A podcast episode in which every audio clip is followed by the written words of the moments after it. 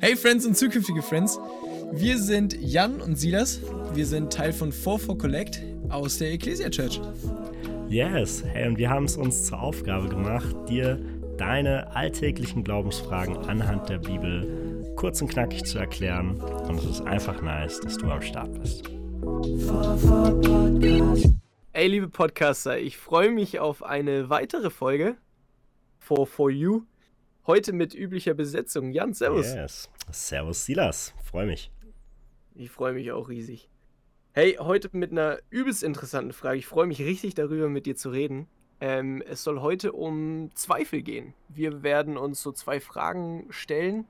Erstens, ähm, sind Zweifel überhaupt schlecht? Mhm. Das ist so die erste Frage. Und die zweite Frage wird sein, wie gehe ich denn mit Zweifeln um, wenn welche auftauchen? Ja. Ähm, aber vielleicht so als erste Einstiegsfrage bei dir, Jan, kennst du Zweifel? Hattest du schon mal Zweifel? Wenn, wenn ja, welche? Nee, also ich hatte noch nie Zweifel und ich finde es auch immer ziemlich lächerlich, wenn Leute Zweifel haben. Sehr gut, richtige Ja. Antwort. Nächste Frage. Nee, klar, ich habe dauernd Zweifel so, ne? Ähm, ich, ich, ich, wenn ich einer der Jünger wäre, ich wäre Thomas. Der Thomas, das ist so der, wo man sagt, Thomas der Zweifler. Das ist so sein Beiname. Petrus ist das Fundament der Kirche, ich bin Thomas Toller- der Zweifler. Toller Beiname, ja. Ja, gell? Richtig cool, wenn du mit dem Namen so in die Menschheitsgeschichte eingehst. Aber Spaß beiseite, ich liebe Thomas in der Bibel, weil der stellt immer, kennt ihr das in der Klasse, wenn so der Lehrer äh, fragt, ob es noch Fragen gibt und eigentlich hast du was nicht verstanden, aber dieser eine Typ, der eigentlich so ein bisschen ein Dulli ist, der stellt dann die Frage und du denkst dir, oh Gott sei Dank hat der die Frage gestellt, weil ich wollte sie auch stellen, habe mich aber nicht getraut. Ähm, das ist Thomas. und ich zweifle genau wie Thomas an richtig vielen Sachen. Und an kleinen wie großen Sachen, zum Beispiel so eine kleine Sache, an der ich regelmäßig zweifle. Vor einem Jahr war das noch viel intensiver so, ist das Gottes Stimme gerade oder ist das meine eigene Stimme? Und was ist Gottes Wille überhaupt so in dieser konkreten Situation? Das sind so, so kleine Zweifel. Und dann Ja. gibt es aber ganz große Zweifel auch so, ne? Hey, wie kann, wie kann, ich habe in meinem Leben auch viel Leid erlebt. Und dann ist so eine Frage auch natürlich, wie kann es sein, dass die Bibel von einem guten Gott spricht und so viel Schlimmes passiert? Auch wenn wir in die Ukraine schauen, wo so ein krasser Krieg gerade ist, ne? Ähm, und, und da stellt man sich schon die Frage, wie Gott, wo bist du so in dieser Situation? Ja. Ja. Ge äh, genau dasselbe kenne ich natürlich auch. Ähm, ich ich ich glaube, diese Einstiegsfrage: „Kennst du Zweifel?“ Ich glaube ich glaube, dass es gar nicht die Frage ist, ähm ob man Zweifel kennt, sondern also eigentlich eher die Frage, wann wann sie denn kommen. Ja, So, ne, weil ich glaube, dass jeder Christ irgendwann vor die dieser Situation kommt, ja, ähm, dass Zweifel kommen. Ja. Und dann eben eben diese Frage, ähm, wie gehe ich damit um oder sind sie überhaupt schlecht? Ja. Ich hatte zum Beispiel auch mal eben diese, diese ganz klassische, eigentlich so diese Urzweifelfrage, ne? Gibt es wirklich einen Gott? ja, Und wenn ja, glaube ich an den richtigen? ja. So, ne? Also all, all diese Fragen so. Genau, aber da wollen wir eben tiefer reingehen. Ähm, Jan, was würdest du denn, was würdest du denn sagen? Sind Zweifel grundsätzlich schlecht? Mhm. Ja, ich würde, glaube ich, ich würde es anders, anders beantworten, nicht mit Ja oder Nein. Ich würde sagen, Zweifel sind erstmal nichts Gutes. Zweifel, ähm, also ich lese jetzt nicht in der Bibel, dass Jesus so sagt, du solltest jetzt mal mehr zweifeln, mein Lieber, dein Glaube ist zu stark. du, hast es, du hast es vorhin auch so gesagt in der Vorbereitung, als wir uns ausgetauscht haben, so, ne? Du hast ne, kein, kein Psychotherapeut oder kein Arzt sagt, sie sollten mal mehr Angst haben.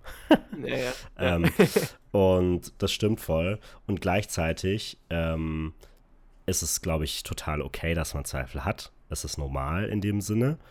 Ähm, aber es ist nicht, nicht gut. Aber wir dürfen da, glaube ich, voll offen sein vor Gott und wir sollen auch voll offen sein vor Gott.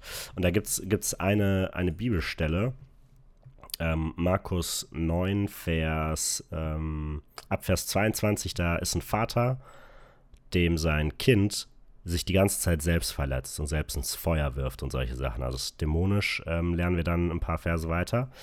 Und dann sagt der Vater, hey, Jesus, wenn du mir irgendwie helfen kannst, dann hilf mir bitte. Und Jesus sagt so, wie, wenn ich kann? Ich kann alles. Aber du musst es halt glauben. Und dann, dann lesen wir in Vers 24, dass der Vater anfängt so richtig zu weinen. Und er sagt, Jesus, ich glaube, oder er sagt, Herr, ich glaube, hilf meinem Unglauben. Das ist ein ganz berühmter Vers und da, das ist so eigentlich so diese, so richtig vorbildlicher Umgang mit Zweifeln. So, ne? Hey, Jesus, ich will glauben, aber ich kann es nicht alleine. Ich brauche deine Hilfe. Und er ist da richtig ehrlich vor Jesus. Und was Jesus macht, er sagt eigentlich gar nichts, sondern er tut einfach, worum der Vater gebeten hat und beantwortet damit seinen Unglauben, worauf er dann wiederum glauben kann. Genau. Und ich glaube, Gott verurteilt uns nicht für unsere Zweifel. Ähm, ja. Ja.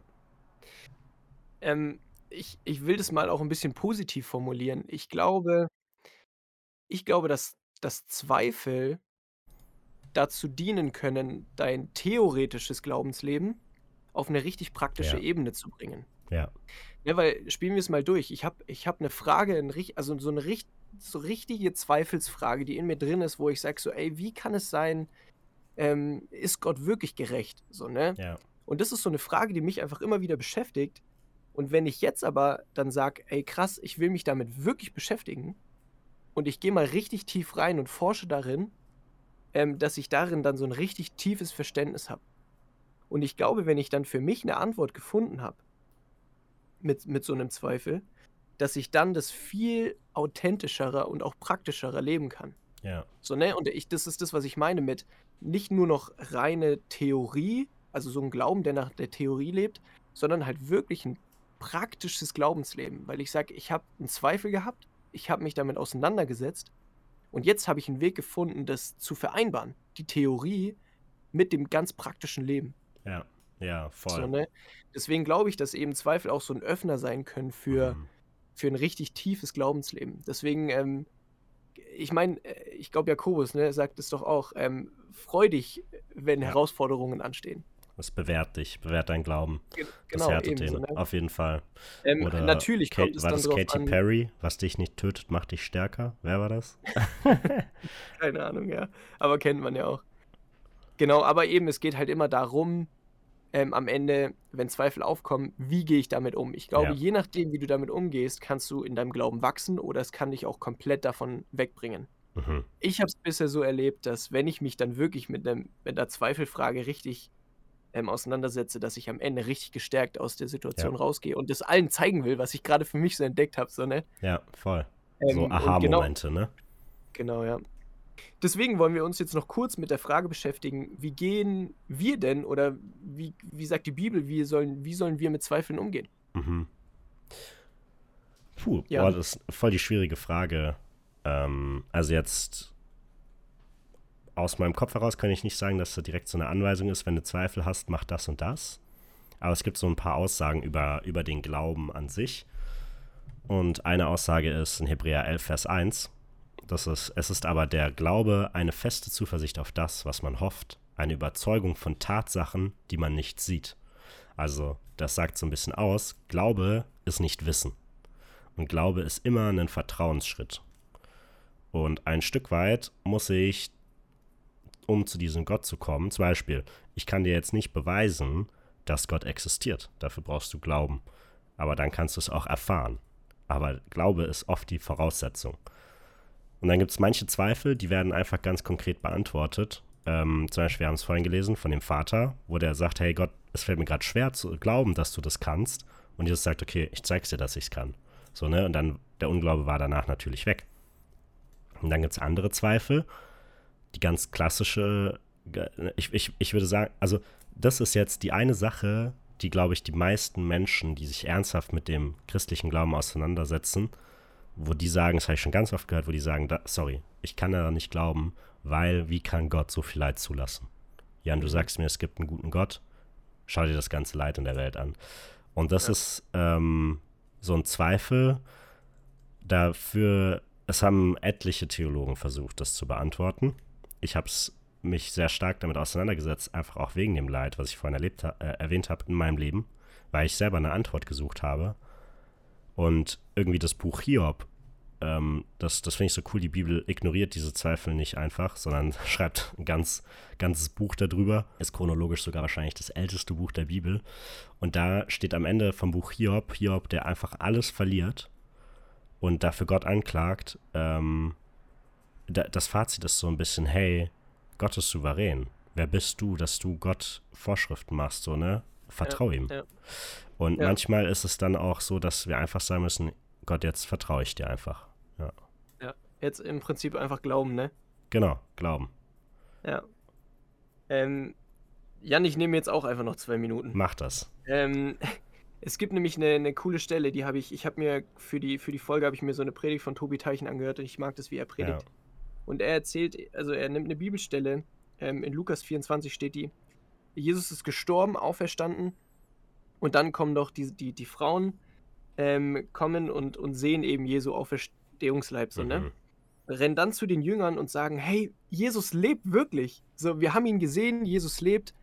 Ähm, und die Jünger, die glauben das nicht. Ja. Ne, die, die glauben das nicht, obwohl es ihnen öfters angekündigt war. Also Jesus hat ihnen das öfters gesagt, Ja, ich werde sterben stimmt. und auferstehen und dann kommt noch jemand, der Drei ist noch Tage größer und so später. weiter, ne? Genau, und er hat es, er hat es denen ja tausendmal erzählt. Das sind Zweifel, wo ich mir denke, so, hä? Junge, ich hätte es besser gemacht. Aber ja, ich weiß voll, Ähm, was du aber ich- meinst. genau, ich genau, und ich verstehe die halt voll, ne? Ja. Auf jeden Fall sind dann, sind dann zwei Jünger, das, die Emmaus-Jünger nennt man die dann auch, das kennt man halt, ne? Die ähm, gehen dann nach Emmaus, das sind so elf Kilometer weit weg, und dort begegnet Jesus denen. Und, und fragt so, hey, was ist denn passiert? Und dann erzählen sie eben von ihren Zweifeln, ähm, und sie erkennen aber Jesus nicht, Mhm. äh, weil, weil er nicht will, dass, dass er sie erkennt. Und dann fragt er eben so, okay, hey, und sie erzählen von ihren Zweifeln und so. Und das Einzige, was Jesus macht, ist, er hat Gemeinschaft mit ihnen. Und ich glaube, das ist Punkt eins. Wie Ja. gehe ich mit Zweifeln um? Ich glaube, du solltest erstmal Gemeinschaft suchen. Und zweitens, Jesus zitiert die Bibel. Ja. Er sagt, weißt du, der, der kommt nicht mit großen Wundern oder mit, mit riesigen Pauken und so und sagt so, ich bin der Gott, sondern er kommt mit Bibel und Ja. sagt, hier, guck mal, da, da steht's doch. Ich habe in meinem im Alten Testament steht geschrieben, dass jemand kommt, stirbt und aufersteht und so, ne?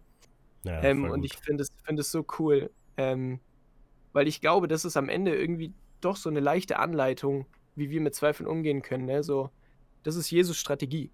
So, Ja. geh erst in die Gemeinschaft, ähm, ob es deine Kleingruppe ist oder irgendwie ähm, in der Church halt irgendwelche ähm, Freunde, die du kennst.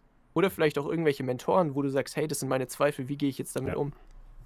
Ähm, und dann eben Punkt zwei, studier das auch wirklich. Also beschäftige mich mit, beschäftige dich mit dem Thema, ähm, um dann am Ende so richtig ein authentisches Christsein-Leben zu führen, anstatt immer nur zu sagen, also die Zweifel so wegzuschieben, weil ich glaube, das ist mit das Schlechteste, was wir machen können. Ja, das glaube ich Ja. auch.